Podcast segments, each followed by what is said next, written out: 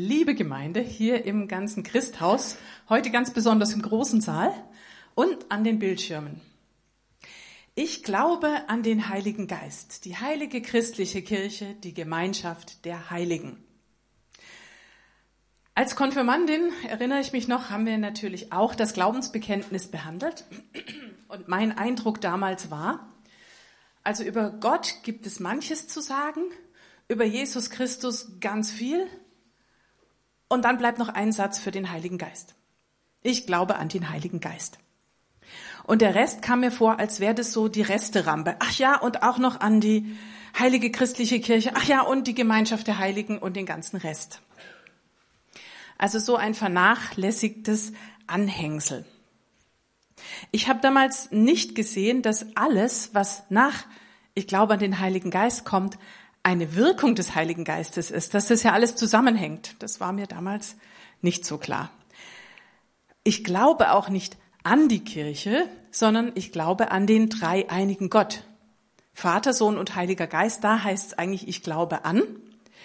Und der Rest, wie gesagt, folgt daraus, bezieht sich darauf. Ich glaube die heilige christliche Kirche im Sinne von, ich glaube, dass sie und alles Folgende Wirkung und Gabe des Heiligen Geistes ist. Und so ist es auch. Da werden wir die nächsten Male auch noch was drüber hören. Ich darf heute beginnen. Also fangen wir mal nochmal ganz kurz vorne an. Wer oder was ist eigentlich dieser Heilige Geist, an den ich glaube? Überleg doch mal ganz kurz für dich, wie stellst du ihn dir vor? Welche Bilder kommen dir in den Sinn? Und wie würdest du ihn jemandem beschreiben? Erklär mir doch mal kurz, wer ist der Heilige Geist?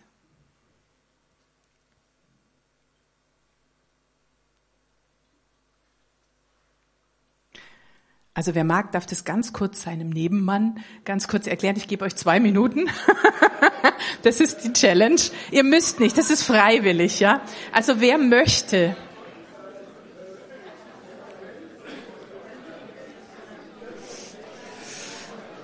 Ihr ähm, dürft es sehr gerne nach dem äh, Gottesdienst fortsetzen und euch weiter erzählen davon.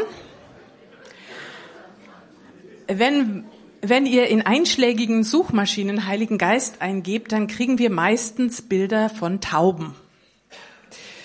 Hängt natürlich damit zusammen, dass es in den Evangelien heißt, dass bei Jesu Taufe der Heilige Geist wie eine Taube auf ihn herabkam. Aber dieses Bild von der Taube, das ähm, ja nehmen viele mm, gar nicht so ernst und es ist oft Grundlage für Witze. Also zum Beispiel. Ein neuer katholischer Pfarrer ist in einem Dorf angekommen und wird da eingesetzt und für den ersten Gottesdienst hat er einen ganz besonderen Plan. Er spricht sich mit seinem Mesner ab und hat gesagt, pass mal auf, wenn ich im Hochgebet an der Stelle und der Heilige Geist bin, dann lässt du bitte eine Taube aus der Dachluke fliegen. Gesagt, getan. Hat wunderbar geklappt. Es spricht sich rum. Der zweite Gottesdienst war schon viel voller. Hat wieder geklappt. Jetzt ist der dritte Gottesdienst. Die Kirche ist brechend voll. Und ähm, der Pfarrer ist beim Hochgebet und sagt, und der Heilige Geist. Und nichts passiert. Denkt, na gut, vielleicht hat der Mesner einen Aussetzer, sagt nochmal, und der Heilige Geist. Da steckt der Mesner so den Kopf durch die Tür und sagt, Entschuldigung, den Heiligen Geist hat die Katze gefressen.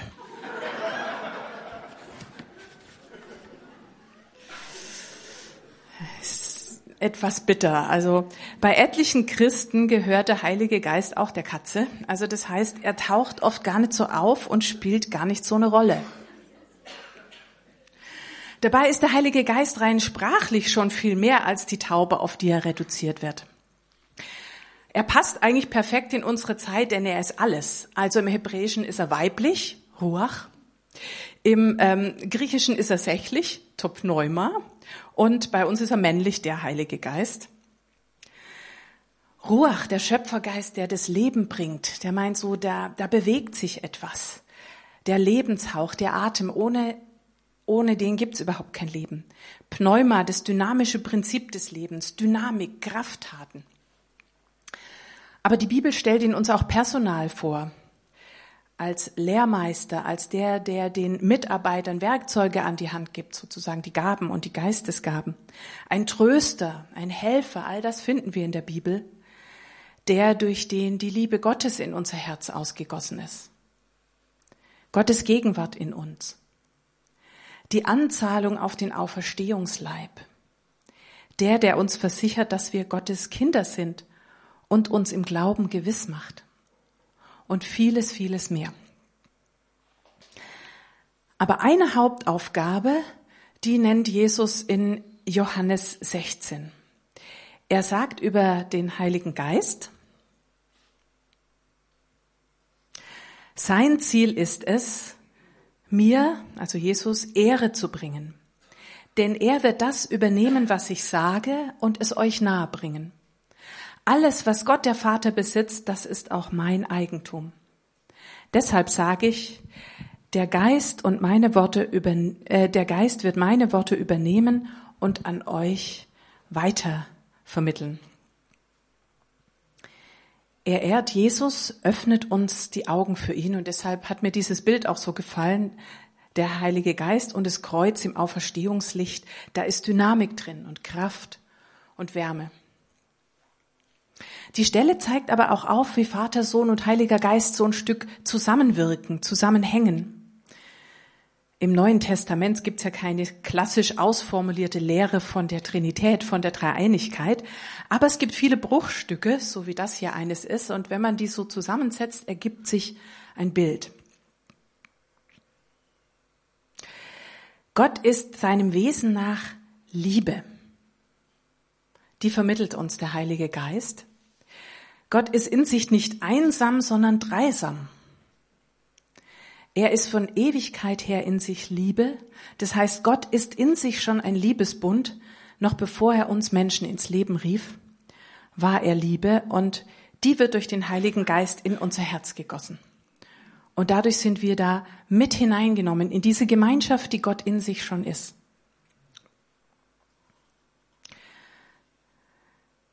Von aller Ewigkeit her ist er der Vater, der den Sohn liebt, der Sohn, der den Vater ehrt und der Geist, der Vater und Sohn als Band der Liebe verbindet.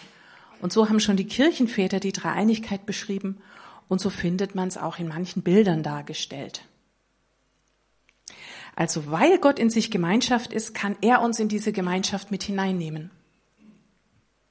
Und diese Gemeinschaft, die der Heilige Geist seit Pfingsten stiftet, die wird im Glaubensbekenntnis Heilige Christliche Kirche genannt. Kirche. Nochmal ganz kurz überlegen, aber diesmal nur für dich. Was denkst du, was fällt dir ein, wenn du das Wort Kirche hörst?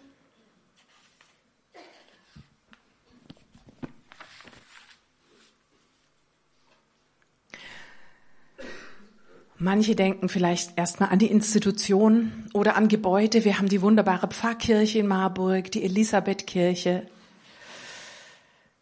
Kirche als Institution hat gerade sehr zu kämpfen. Also sie erscheint durch viele Skandale eher als unheilig wie als heilig.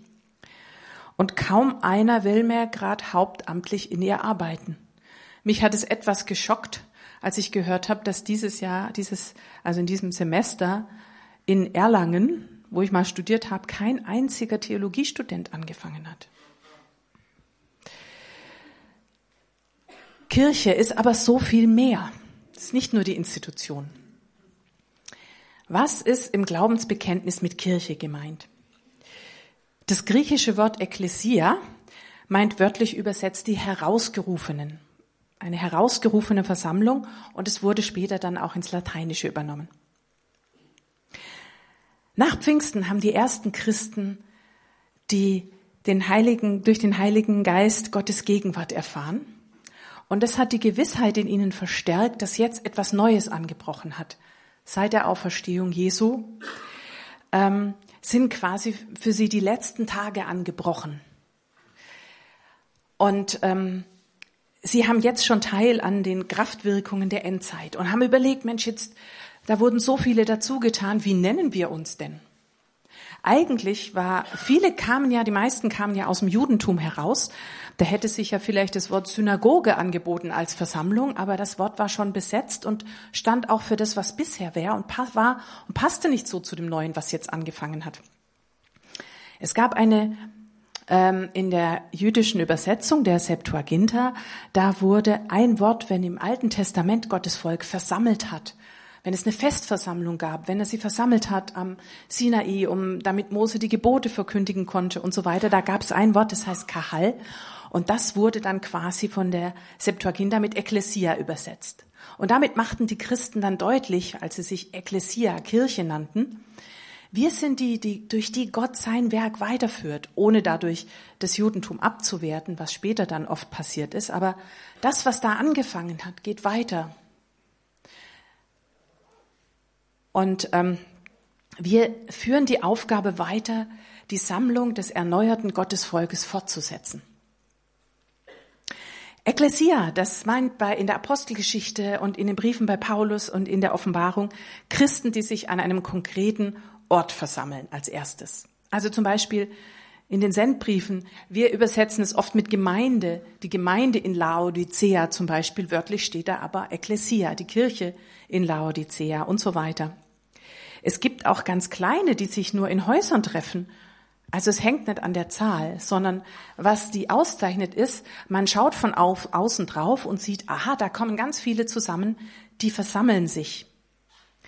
Das Zusammenkommen ist das Entscheidende. Das Zusammenkommen, Christen versammeln sich und Gott wird in ihrer Mitte erfahrbar. Also ihr seid auch alle hierher gekommen, wir versammeln uns hier. Das ist von außen sichtbar.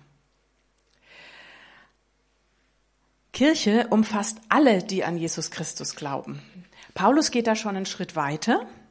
Er schreibt im ersten Korintherbrief, Paulus an die Gemeinde Gottes in Korinth, an die Geheiligten in Christus Jesus, die berufenen Heiligen samt allen, die den Namen unseres Herrn Jesus Christus anrufen, an jedem Ort bei ihnen und bei uns. Gnade sei mit euch und Friede von Gott, unserem Vater und dem Herrn Jesus Christus. Also man sieht, es weitet sich. Es ist hier, aber es ist auch woanders und es wird weltumspannend. Überall versammeln sich auch heute Morgen Christen und in anderen Zeitzonen, man kann sagen, immer versammeln sich irgendwo Christen. Und ich, dieses Weltumspannende wird heute auch deutlich. Ich freue mich, dass der Harites heute hier ist und wir ihn nachher noch hören werden. Er kommt aus Jerusalem. Versammlungen. Das deutsche Wort Kirche kommt von Kyriake, dem Herrn gehörig. Wir gehören dem Herrn. Es ist nicht nur irgendeine Versammlung, denn die Kirche gilt ja als christliche Kirche. Ähm, ich war im Vikariat in Passau in Niederbayern. Damals waren 94 Prozent der Bevölkerung katholisch. Wenn es mal einen ökumenischen Gottesdienst gab und das Glaubensbekenntnis gesprochen wurde, haben doch ganz viele gesagt, ich glaube an die heilige katholische Kirche. Da musste ich immer tief Luft holen und mir bewusst machen, Regina, katholisch meint jetzt in dem Fall weltumspannend. Die weltumspannend ist die wörtliche Übersetzung. Ähm, denn allgemein, aufs Ganze bezogen, alle Christen. Versammlungen gibt es ja viele. Ähm, Fußballspiele sind Versammlungen, Sitzungen, Faschingsgesellschaften, wie es gerade viele gibt. Da versammelt man sich aber aus anderen Gründen. Die christliche Versammlung, die christliche Kirche, die versammelt sich, weil Jesus als Auferstandener durch den Heiligen Geist gegenwärtig ist und wir ihm begegnen wollen. Frage an dich. Ist das deine Erwartung heute Morgen?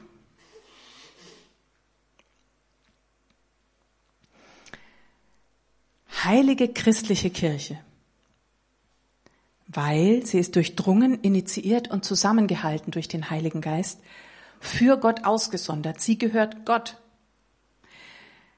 Nicht dem Papst, nicht der EKD, nicht Putin, wem auch immer. Nein, es ist Gottes Kirche. Christlich, weil es um Christus geht, der ihr Grund und Ziel ist.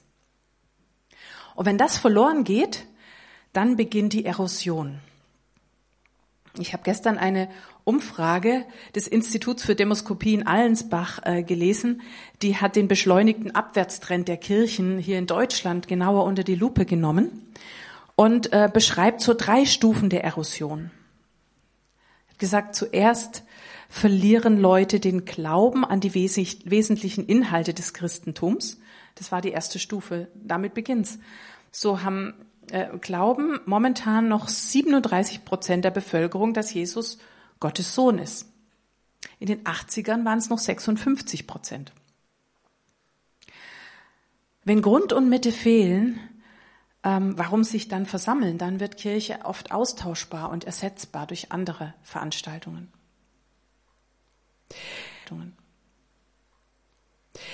Christus als Mitte war und ist umkämpft. Im Dritten Reich, im ähm, Kirchenkampf, da bekam unser Glaubensbekenntnis, unser Apostolikum eine ganz besondere Bedeutung und Aufwertung. Am Sonntag, den 2. Juli 1933, wurden alle Pfarrer vom Reichsleiter Joachim Hossenfelder, auf, also der Reichsleiter der deutschen Christen, aufgerufen, einen Lob- und Dankgottesdienst mit Flaggenschmuck abzuhalten und ein Wort von ihm zu verlesen. Und darin sollte es, also heißt es, alle, die um eine sichere Gestalt unserer Kirche in dem großen Umbruch dieser Zeit besorgt, besorgt sind, müssen tief dankbar sein für die große Last und Bürde, die der Staat bei all seinen ungeheuren Aufgaben auch noch mit der Neuordnung der Kirche übernommen hat. Also feindliche Übernahme schön umschrieben. Ähm, bekenntnistreue Pfarrer riefen dagegen zu einem Buß- und Betag auf, so, ja, und haben gesagt, nee. Ähm, und in der Christuskirche in Berlin-Dahlem sind drei Pfarrer der bekennenden Kirche, unter ihnen Martin Niemöller, vor die Gemeinde getreten. Und sie haben dieses, diesen Erlass da vorgelesen, ähm, legten dann ein persönliches Bekenntnis ab und das sich dann auf bestimmte Bibelstellen stützte. Und dann haben sie gemeinsam das apostolische Glaubensbekenntnis gesprochen. Und bei dem dritten Artikel, also dem, worüber ich heute predige, hat sich die ganze Gemeinde spontan erhoben und sie haben alle das gemeinsam so wie ein Chor mitgesprochen. Mir war nicht bewusst, dass es bis dahin gar nicht üblich war. Es hat da angefangen und ähm, der, dieser Brauch des Apostolikum im Gottesdienst all, gemeinsam zu sprechen, dass jeder das spricht, wurde daraufhin von anderen Gemeinden übernommen und wurde zu einer Art Erkennungszeichen der bekennenden Kirche. Hab ich gedacht, wow, in was für einer Tradition stehen wir hier? Das war mir gar nicht so bewusst. Christus als Mitte der Kirche ist umkämpft. Sie wollten sich damals dem unheiligen Naziregime nicht beugen, sondern klar machen, dass sie Gott gehören. Er ist der Herr der Kirche nicht irgendein Reichsleiter oder ein Despot. Und ich frage mich, würden wir das 2023 auch noch machen, wenn wir in einer vergleichbaren Situation wären? Uh. Die Kirche ist heilig. Was ist das? Ich, mache es mal ein bisschen kürzer. Sorry. Heilig ist nicht was, was ich mir aussuche, sondern es ist ein Auftrag. Gott ist der Einzige, der heilig ist. Und er sagt in 3. Mose 19, ihr sollt heilig sein, denn ich bin heilig, euer Gott. Heiligkeit geht von Gott aus. Und es kann, er wird auf Personen und Dinge übertragen, auch Zeiten, die er in seinen Dienst stellt, die für ihn ausgesondert sind. Ich mag gern so abstrakte Dinge ein bisschen in eine Geschichte oder in ein Bild zu fassen. Ähm, ein Vater war mit seinem Sohn in der Kirche. Dem war es ein bisschen langweilig, da gab es halt keine tolle Kinderkirche und keinen tollen Kindergottesdienst. Der war halt mit dabei und dem war es ein bisschen langweilig. Dann hat er sich so umgeschaut. Es war eine schöne gotische Kirche mit schönen Glasfenstern. Und die Sonne hat geschienen und er beobachtet so, wie die Sonne durch die Glasfenster scheint, schaut sich die Gestalten da drauf an. Und irgendwann zupft er sein Papa so am Arm und sagt, Papa, und er sagt, pst. Aber er gibt nicht auf. Papa, pst, ja, was ist denn? Papa, was sind es da für Menschen auf den Fenstern? Pst, sei leise, das sind Heilige. Okay. Hat er sich gemerkt? Jahre später im Konfirmandenunterricht fragt der Pfarrer, kann mir jemand mal erklären, was sind denn Heilige? Und da hat sich der Junge an die Begebenheit erinnert und hat gesagt, Heilige sind Menschen, durch die das Licht durchscheint. Ja.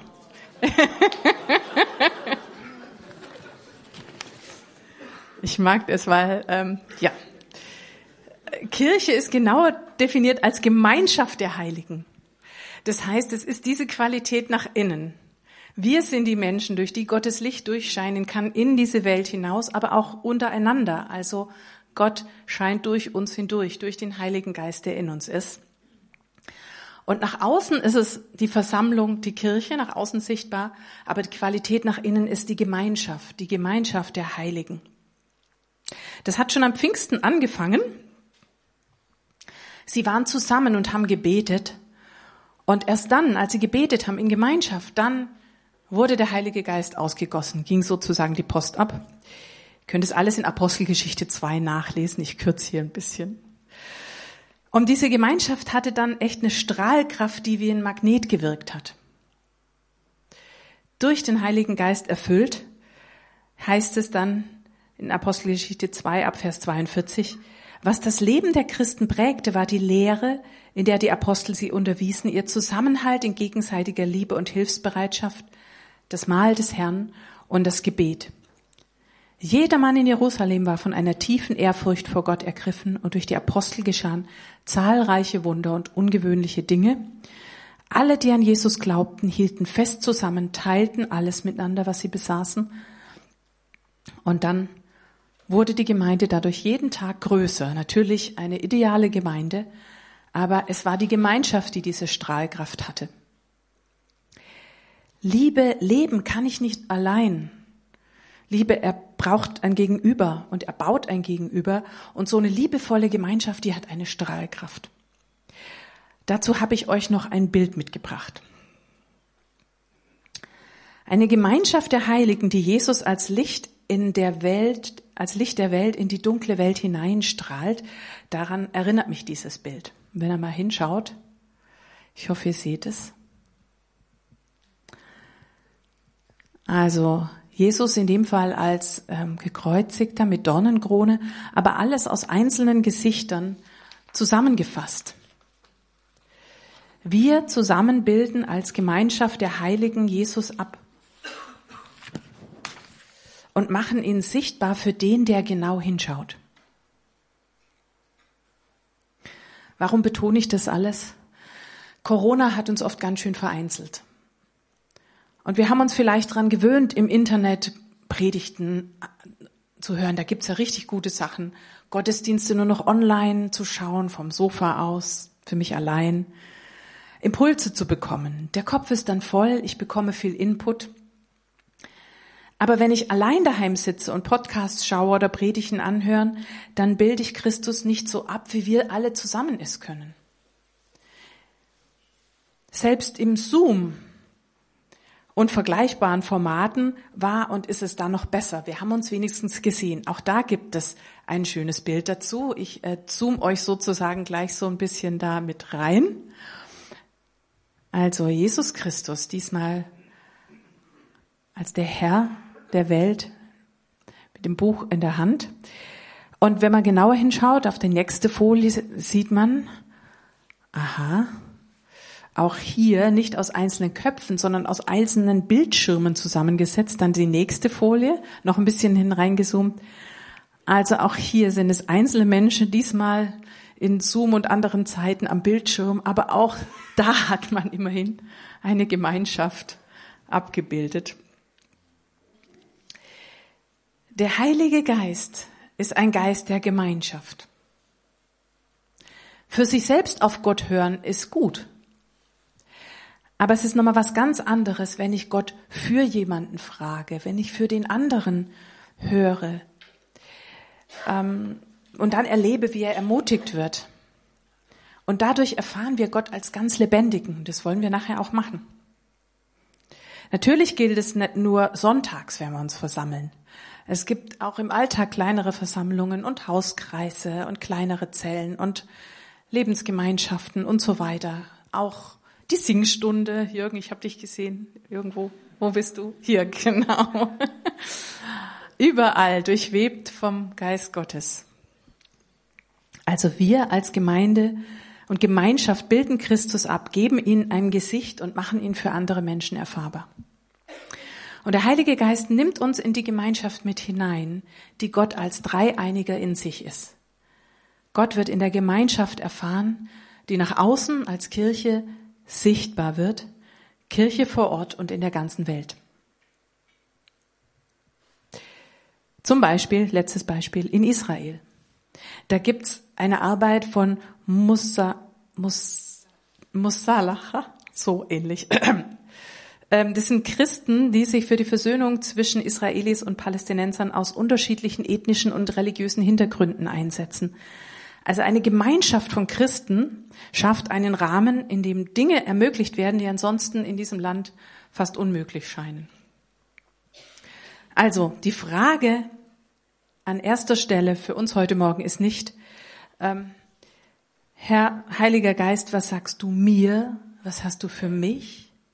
Sondern, Herr, was hast du für mich, was ich dem anderen weitergeben kann? Was möchtest du dem anderen sagen? Wie können wir einander ermutigen? Wir sind die Gemeinschaft der Heiligen. Durch dich kann Gottes äh, Gegenwart durch den Geist auf jemand anderen strahlen. Und ich lade euch jetzt zu Folgendem ein. Ich sage euch, was so kommt. Das sind so drei Schritte. Der erste Schritt ist, ich lade euch gleich ein, natürlich freiwillig, dass wir alle aufstehen und uns als Empfangende vor Gott stellen und, und bewusst Gottes Geist nochmal einladen zu sagen, ja, hier bin ich. Erfülle du mich, damit ich weitergeben kann. Der zweite Schritt ist, die anderen in den Blick zu nehmen, Gott konkret zu fragen, Herr, hast du heute Morgen etwas, was du mir sagst und zeigst, das kann ein Bibelwort sein, ein Gedanke, der dir kommt, ein bildhafter Eindruck, irgendwas, wo du denkst, das ist aber für jemand anderen, nicht für mich. Herr, zeige mir was für jemand anderen. Und dann lade ich dich ein, das dann nachher hier auch laut mit uns zu teilen. Und der Schritt, dritte Schritt folgt nach dem Gottesdienst oder in der Lobpreiszeit.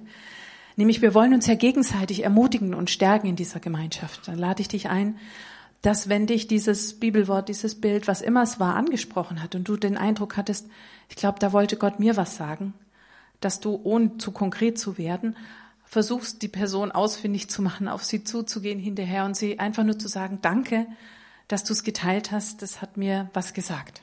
Das, so können wir uns gegenseitig ermutigen. Das ist der Dreischritt. Jetzt lade ich euch ein, freiwillig natürlich, wer möchte, aufzustehen dass ihr dann, wenn ihr steht, einfach mal die Augen schließt, denn die Augen schließt, denn es ist egal, was rechts und links oder vor oder hinter dir passiert. Es geht jetzt nur um dich und Gott. Ich lade dich ein, dass du die Hände vor dir hältst, wie wenn du ein Geschenk empfangen möchtest, denn Gott möchte dich beschenken. Er wohnt schon in dir durch dein, durch seinen Geist, aber es ist so ein Zeichen. Ich möchte mich öffnen, dass du mir die Hände füllen kannst mit mehr von dir, dass ich dann auch weitergeben kann.